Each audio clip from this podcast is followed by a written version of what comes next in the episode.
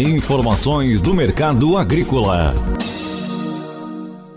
Uma análise da safra da cebola, um bom rendimento das lavouras este ano. Acompanhe com o extensionista da Epagre em Tuporanga, no Alto Vale do Itajaí, Daniel Schmidt. A safra de cebola 2022-23 em Santa Catarina já foi toda colhida. As últimas cebolas é, foram é, recolhidas das lavouras agora em janeiro é, no Planalto Catarinense. A expectativa é que o Estado colha em torno de 540 a 580 mil toneladas. A expectativa inicial era em torno de 514 mil toneladas, com um rendimento médio de 29 toneladas por hectare e um cultivo de 17.600 hectares em todo o estado. Mas, é, diante das condições climáticas favoráveis, principalmente em novembro e em dezembro,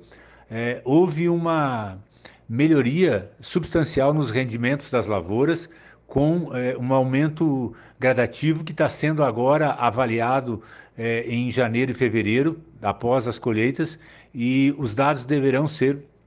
ajustados pela EPAGRE, com apoio da EPAGRE-CEPA, para é, algum valor em torno de 10% a 15% além daquele previsto. Ou seja, a safra de cebola em Santa Catarina, ela surpreendeu, é, especialmente no momento da colheita, porque como é, teve uma condição climática mais fria, principalmente em setembro e outubro, atrasou o ciclo ela levou mais tempo para é, bubificar, porém, quando o, os campos bubificaram, observou-se que é, tivemos o um problema negativo, que foi a questão do florescimento mais alto esse ano, mas, por outro lado, nós tivemos um crescimento considerável na produtividade com bulbos firmes e é, que tem uma boa condição de armazenagem. Daniel Schmidt fala agora sobre cebola de boa qualidade, o mercado, preços e custos de produção. Cebolas de boa qualidade, colhidas este ano, vão garantir que o estado de Santa Catarina ofereça o produto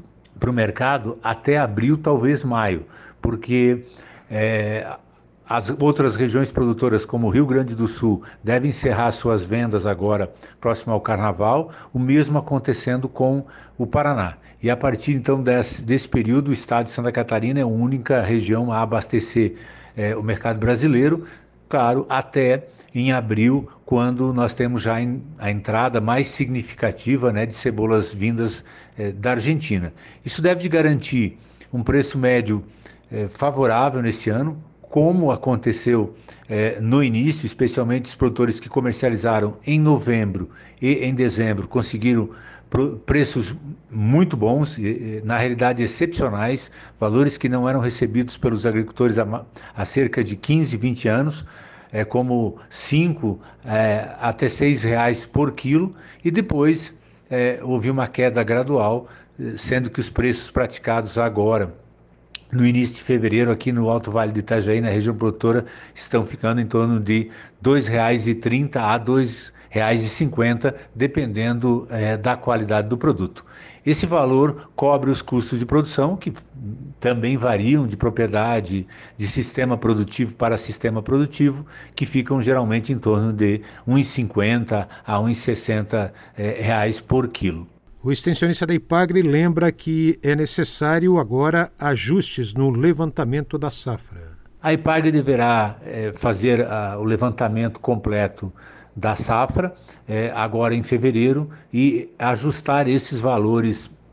a mais que foram a, avaliados no momento da colheita é, talvez a, a, produção catarinense possa significar alguma coisa em torno de 580 ou talvez até mesmo 600 mil toneladas, o que não é um recorde, mas é um dos anos em que a produção é mais elevada. Daniel Schmidt também lembra do desabastecimento no final do ano passado. O desabastecimento no mercado brasileiro foi tão forte é, em novembro e dezembro que mesmo as cebolas florescidas, que popularmente são chamados de capitão, é, foram colhidas e neste ano tiveram comercialização, ainda que por preços que ficaram em torno de 50% a 60% do preço da, do, bulbo, do bulbo não florescido.